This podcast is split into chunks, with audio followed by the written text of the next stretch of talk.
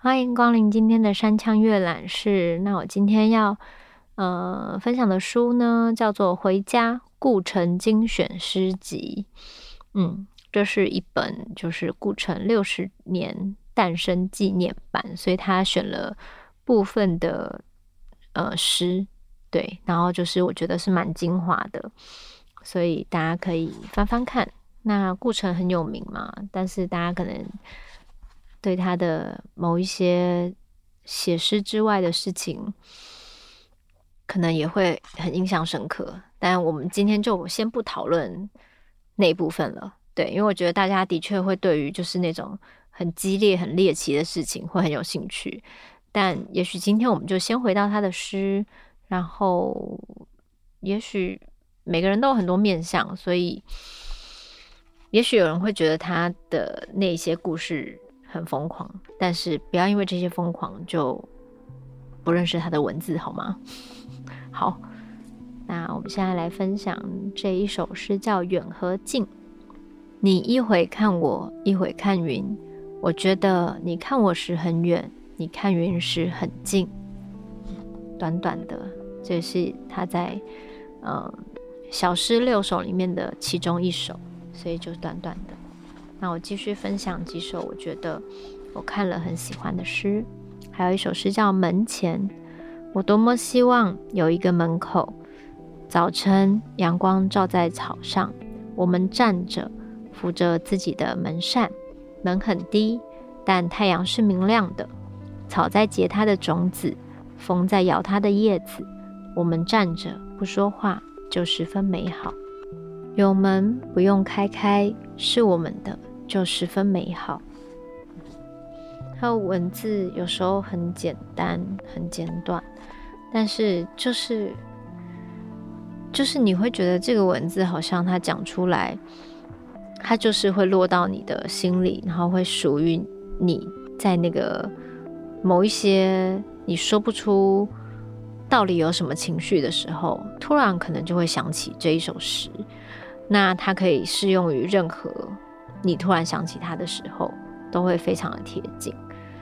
那大家可能对他某一些诗会很有印象，可不一定知道这就是他写的。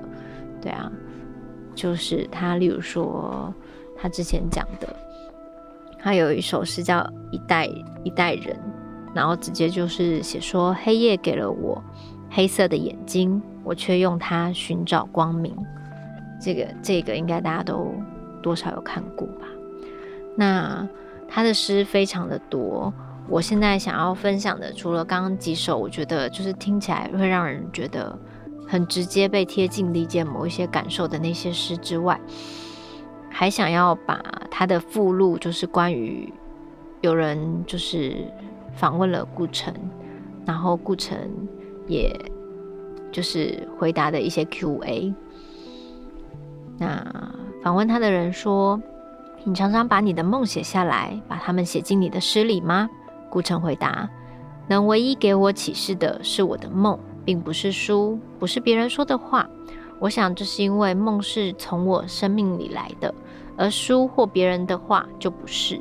他们起的作用只是对我梦中的现象予以证明罢了。比如法布林的《昆虫记》，我刚得到的时候，我就觉得是一本我的书。”我觉得我是见过他的书，并不能告诉我我不知道的事情，因为如果我的生命里没有，我不可能因为书而知道。嗯，他这样子讲的感觉，就让我感觉好像这些诗都是从他身体里、跟他的感受里、跟他的细胞里蹦出来的文字，而不是因为他可能真的看了非常多人的文字，或是吸取了非常多前人的经验，他才有这些诗句的。所以这些诗句对我来说很独一无二，然后它也非常的能贴近人的感受。然后我觉得这些诗非常的精准的描述了某一些状态。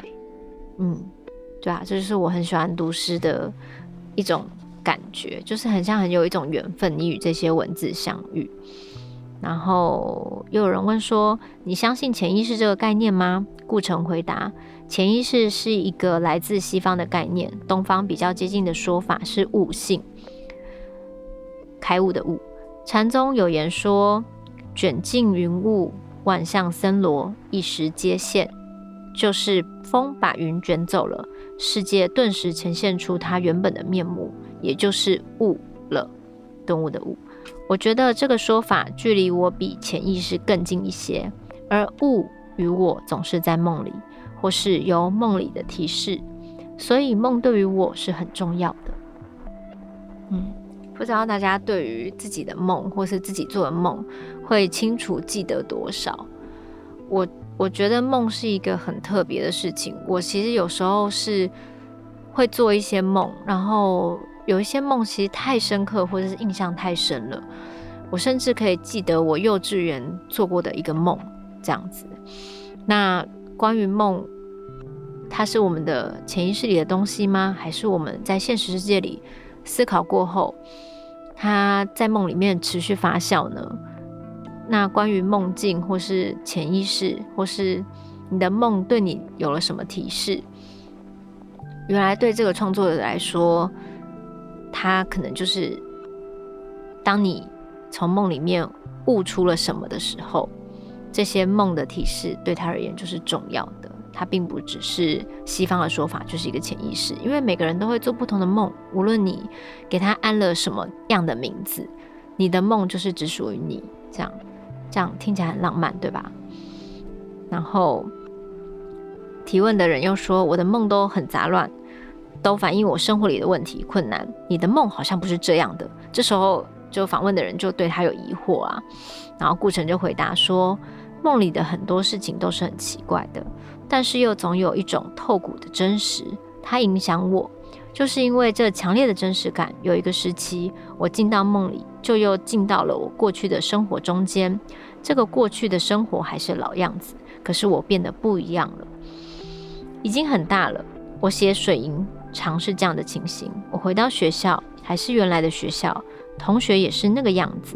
可是我坐在他们中间，不知道为什么就那么大了。算术题也变得一点都看不懂。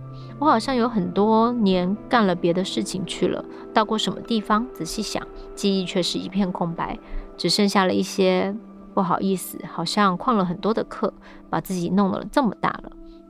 我写成也有这种感觉，就是我到底干什么去了？这个事情想不起来了，这种怀疑一直一直是一个怀疑，就是我忘了什么事情，不仅是忘了我的生活，而且是忘记了我的生命。天哪，他连回答都可以这么像一首诗，就是很多人觉得顾城的诗很值得读，然后或是读了以后非常有感触，但是也相信很多人可能是听了他的故事以后会觉得，哇，写诗的人难道都这么疯狂吗？我觉得就是不用给所有的事情一定要加上标签，或是一定要怎么样去认定一个人，因为人的面相很多，就连一个人他都不能控制他的梦，所以呃，我们不要说写诗的人就一定怎么样怎么样，多愁善感，或是有点疯狂，或是有点特别钻牛角尖，或是怎么的，才会做出这个激烈的，最后他的人生中做了一些激烈的决定。我都觉得其实透过。每一次你去认识人的每一个剖析面，无论是他的梦、他的诗，你就会发现人其实真的是很复杂的。不要用一件事去断定一个人，也不要用他的人生的那那那一页大家知道的那个事件去断定他。他留下的什么？他留下的是他的诗句。然后很希望大家多认识顾城的诗句。然后很多诗都很值得大家去细细品尝。那我稍微的分享一点点，剩下的真的是很希望大家去看这本书，就是整理的非常多。然后，嗯，但大家当然如果真的很好奇，也可以去查查顾城这个诗人的故事。对，那希望我们可以跟着顾城的文字。一起回到我们心中的某个地方，然后很多推荐的人都挂在上面，然后我看到的其实都是一些我也很喜欢的诗人，对，然后我我也很喜欢顾城的诗句，这样子，相信喜欢诗的人其实都会喜欢他的文字。那我们今天三腔阅览室就到这边，我们下周见。